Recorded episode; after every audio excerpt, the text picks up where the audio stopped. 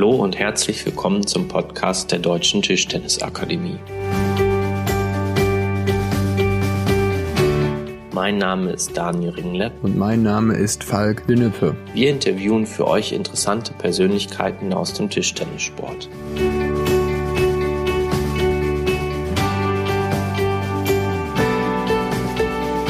In der ersten Episode beschäftigen wir uns mit dem Thema Wettkampfvorbereitung und Coaching. Unser Interviewpartner ist Herrenassistenzbundestrainer Lars Hilscher.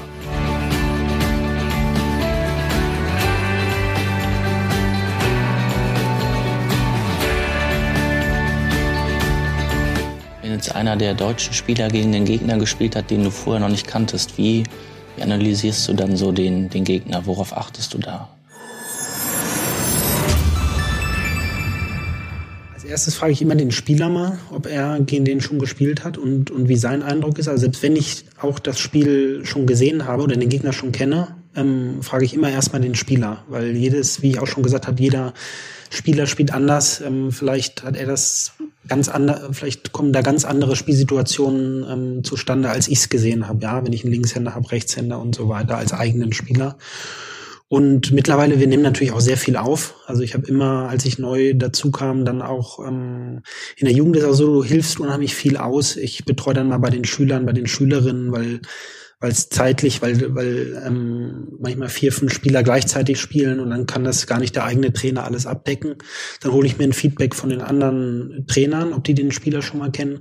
Und es gibt halt auch viel Videoaufnahmen, die wir selber schon haben, ähm, die dann Helmut oder Chayong eben hatte und man findet ja heutzutage auch viel im Internet. Also einfach auf YouTube, ja, hilft unheimlich viel. Immer mal bei YouTube den Namen eingeben und sich zwei, drei Sätze gegen, gegen verschiedene Spielsysteme eben auch an. So sieht jeder Abend bei mir aus. Ich gebe immer einen Namen. Aha, Was meinst du, wie oft aha. ich in letzter Zeit Lars Hilscher eingegeben habe? habe ich tatsächlich auch schon mal als Spielvorbereitung gemacht, ja.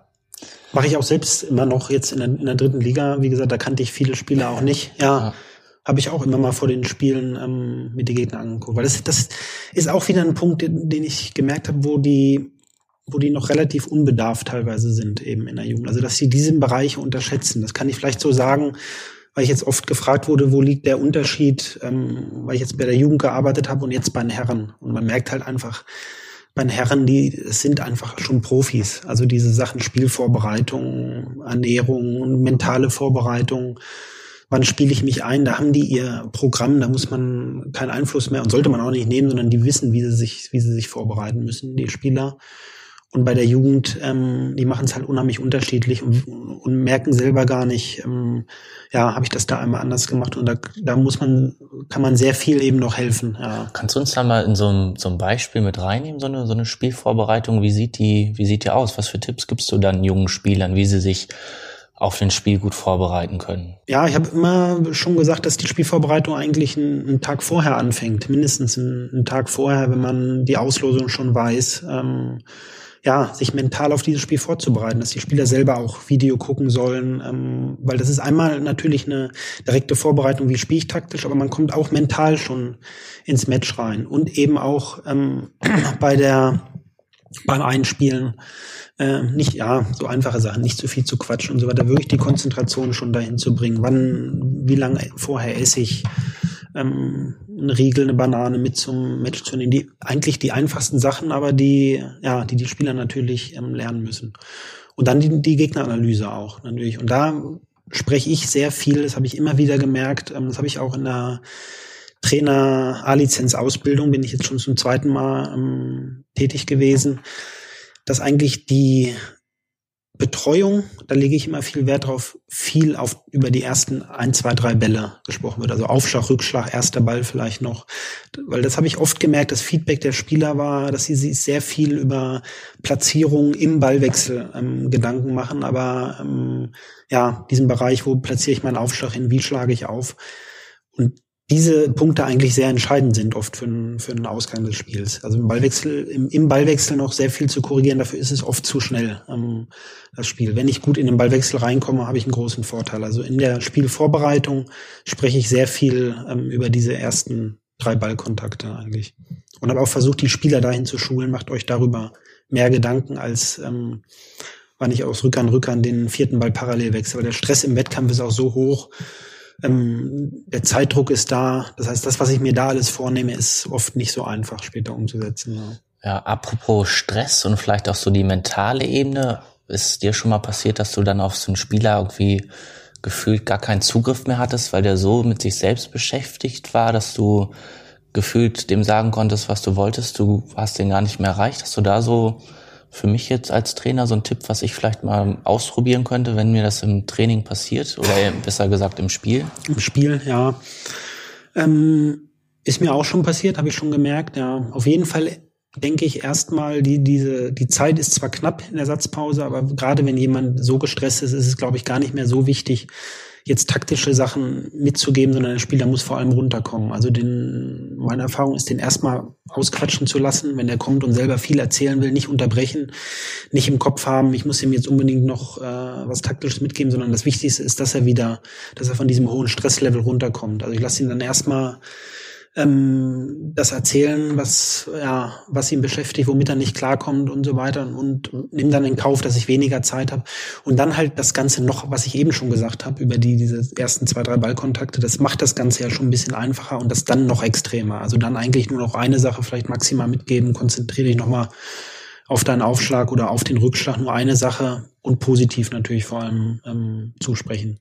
Oft dann habe ich auch gemerkt, einfach nochmal heiß machen. Also erstmal ihn runterholen und kurz vor der Satzpause, ähm, bevor die beendet ist, einfach nochmal pushen, heiß machen, dass er positiv denkt, ja.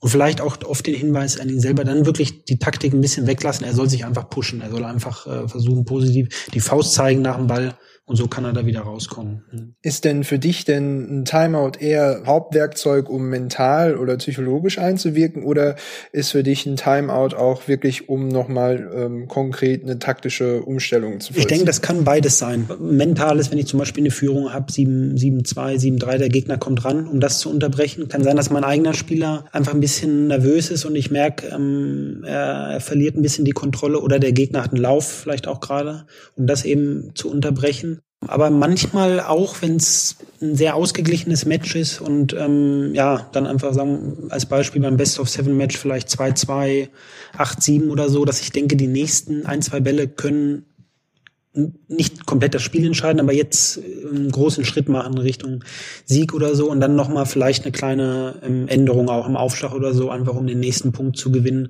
Man kann ja mittlerweile auch reinrufen, also jetzt gerade international, wenn die Gegner, wenn ich weiß, die Gegner verstehen das nicht und er ist vielleicht gerade auch an der, an der Bande, dann kann man auch so den, ähm, den Tipp natürlich geben. Ja, insgesamt zum Timeout habe ich oft den Eindruck, also ich nehme es insgesamt ein bisschen den Eindruck, manchmal wird es zu spät genommen. Also dieses typische Timeout bei, bei 0-3 und 1-4 noch, da habe ich eigentlich fast nie gesehen, dass das irgendwie ein Spiel noch dreht. Also auch mal ähm, als Tipp ein positives Timeout nehmen, wenn ich eine Führung habe und die schmilzt langsam, um wirklich das Spiel noch zu gewinnen und nicht dieses typische Timeout, eben wie ich gerade gesagt habe, ja, wenn, wenn das Spiel eigentlich eh schon fast verloren ist. Also auch ein Timeout mal im zweiten, im dritten Satz ähm, schon nehmen und nicht zu sehr am Ende. Allgemein. Es kann natürlich auch wichtig sein, ähm, ja, das im fünften Satz noch offen zu haben, wenn sich vorher keine Situation ergibt. Es gibt ja auch die Spiel, Spiele 11-5, 6-11, äh, wieder ein klarer Sieg danach im Satz und ähm, wo das Timeout keinen Sinn macht, ähm, das früher zu nehmen. Ja. Aber jetzt so ganz spezifisch zu sagen, ich nehme immer ein Timeout, äh, wenn mein Spieler Rückschlag hat, weil dann kann ich ihn den Rückschlag anleiten und noch den Aufschlag zum Beispiel anleiten oder solche Dinge sind dann wahrscheinlich eher im Schülerbereich dann wahrscheinlich. Ja, wobei ich selbst auch da, auch bei den Schülern immer mit den Spielern, wenn ich die noch nie betreut habe, gefragt habe, ähm, okay. was mögen sie gerne, weil ich wusste, ich wusste von mir als Spieler, Spieler. Ähm, so als Beispiel, ich habe nie gerne einen Timeout genommen bei einer Situation 10-9 oder 9 beide bei eigenem Aufschlag. Also wenn ich äh, eine, eine Minute Pause habe, dann wieder an den Tisch komme, dann habe ich mich wohler gefühlt, ich habe einen Rückschlag, ähm, der Aufschlag rutscht vielleicht halblang, ich kann den anziehen, als dass ich jetzt selber einen Aufschlag machen muss. Ja. Also und so Sachen, und ich weiß zum Beispiel von Torben Wosig damals, der hat sehr gerne, der hat sehr oft ähm, Timeouts in Verlängerung genommen. Ihm war auch egal, ob Aufschlag oder Rückschlag, um den Satz zu gewinnen. Also wenn es ging zwölf beide, 13 beide, hat er oft in so einer Situation ein Timeout genommen und wenn es der erste oder zweite Satz war. Und da nehme ich halt schon ähm, ja, was heißt Rücksicht oder der Spieler muss sich auch mit dem Timeout wohlfühlen. Also auch bei den Schülern Juni habe ich nach so nach so ähm, Präferenzen gefragt. Hier, wie, wie fühlst du dich, wenn man bei zehn neuen Timeout genommen wird? Wenn er sagt, okay, das mag ich gar nicht, dann nehme ich es auch nicht, selbst wenn ich äh, von außen das Gefühl habe, ähm, eigentlich wäre es eine gute Situation, dann versuche ich es halt eben lieber rein zu, reinzurufen oder so. Aber natürlich auch nicht komplett auf den Spieler, aber gerade bei den jüngeren Spielern am Ende muss ich natürlich ähm, Einfluss nehmen und, und, und ja, wenn ich richtig das Gefühl habe, jetzt wird's gebraucht, dann, dann nehme ich es auch. Aber ein bisschen das immer absprechen mit dem Spieler, weil, weil jeder halt individuell ist auch in der. Ich glaube, es ist einfach wichtig, dann nochmal deutlich zu machen, dass man halt als Trainer und als Spieler einfach als Tandem fun fungiert im Spiel und, und je besser man gleich in die Pedale haut, umso vorteilhafter ist es. Also genau. ich glaube, ich ähm, fühle mich da sehr angesprochen von deinen mhm, Ausführungen her. Genau. Wenn man halt jahrelang schon das wenn man halt jahrelang dann mit dem Spieler arbeitet, dann lernt man sich ja auch immer besser ähm, kennen gegenseitig. Das ist dann fühlt, dann weiß man natürlich viel besser, was, was mag der Spieler, wann, wann ist eine Situation, wo es, wo es wichtig ist und so.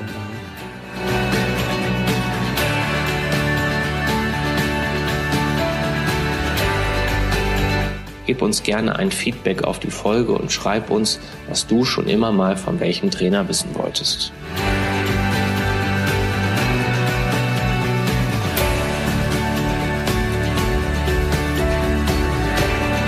In der nächsten Episode erfährst du, wie Lars Hischer seine eigene Profikarriere als Trainer nutzt und was seiner Meinung nach einen guten Spieler ausmacht.